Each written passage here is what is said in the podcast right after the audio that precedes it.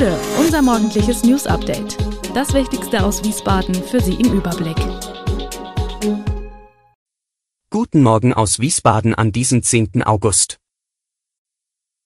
Streit im SW-Aufsichtsrat. Die Mühlgasse in Wiesbaden ist wieder für den Verkehr freigegeben und weniger Kaufempfehlungen für Opel Elektroautos. Das und mehr hören Sie heute im Podcast. Im Aufsichtsrat von SW Verkehr gibt es erneut Streit. Wieder einmal steht dabei der Vorsitzende des Aufsichtsrates, der Verkehrsdezernent Andreas Kowol, in der Kritik. In einem Antrag wollen Mitglieder des Aufsichtsrates jetzt in der kommenden Sitzung sogar die Abwahl Kowols als Vorsitzenden durchsetzen. Dort heißt es zur Begründung, dass sich seit der letzten Wahl Kowols zum Vorsitzenden nach der Kommunalwahl 2021 die Zusammensetzung des Gremiums erheblich geändert habe. Insgesamt sieben der zwölf Mitglieder waren seitdem ausgetauscht worden. Daher könne nicht die Rede davon sein, dass Kowol aus der Mitte des Aufsichtsrats gewählt wurde. Dass sich Kowol daraufhin nicht einer Neuwahl gestellt hatte, würde bereits vorhandenes Misstrauen weiter verstärken, heißt es weiter in dem Antrag. Kowol selbst sieht dem Ganzen gelassen entgegen. Diese sei ein durchaus zulässiges Instrument entsprechend der Satzung von SW Verkehr. Aufatmen bei Auto- und Radfahrern. Die Mühlgasse in Wiesbaden zwischen Schlossplatz und Heffnergasse ist wieder vollständig für den Verkehr freigegeben. Das teilt die Stadt Wiesbaden mit. Damit ist 14 Monate nach Baubeginn im Juni 2022 ein weiteres Teilstück der Umgestaltung des Innenstadtbereiches fertiggestellt. Durch den Umbau zur Fußgängerzone kann die Straße jetzt auch vom Radverkehr in beide Richtungen befahren werden. Die Parkplätze auf der Straße fallen jedoch durch den Umbau weg.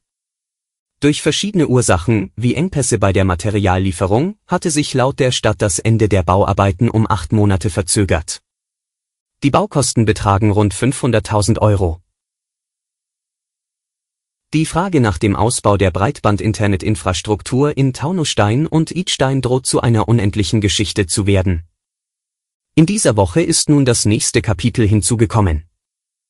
Eigentlich war bis vor wenigen Monaten vorgesehen, dass das Telekommunikationsunternehmen GVG die übrigen sieben Taunussteiner Stadtteile sowie ganz Idstein mit Glasfaser versorgt. Doch weil seit Anfang des Jahres auch die Telekom um Glasfaserkunden warb, kündigte GVG Anfang Juni den Rückzug aus dem Untertaunus an. Denn auch wenn die Telekom sich dabei auf die großen Stadtteile Hahn und Bleidenstadt fokussierte, reichte das laut GVG aus, damit deren Mischkalkulation nicht mehr aufging. Seitdem gab es zwar Gespräche im Hintergrund zwischen den beiden Städten und der Telekom, eine ernsthafte Lösung kam dabei aber offenbar nicht in Sicht. Es habe kein Signal von der Telekom gegeben, dass man bereit sei, die fünf verbleibenden Taunussteiner Stadtteile auf eigene Kosten anzuschließen, erklärte Julia Scherer-Lupp, Pressesprecherin der Stadt. Gleiches gilt offenbar für Idstein.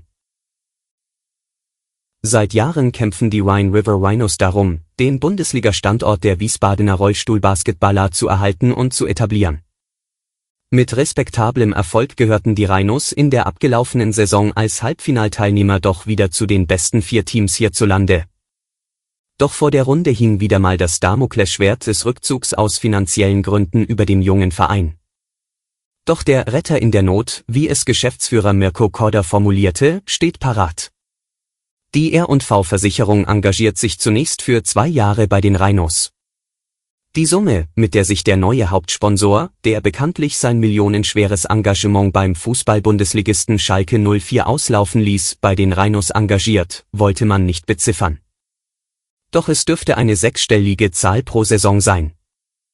Dass das Unternehmen im Wiesbadener Spitzensport sein finanzielles Engagement auch bei anderen Vereinen wie dem Volleyball-Bundesligisten VCW und dem Fußball-Zweitligisten SVWW ausweitet, ist aber nicht zu erwarten.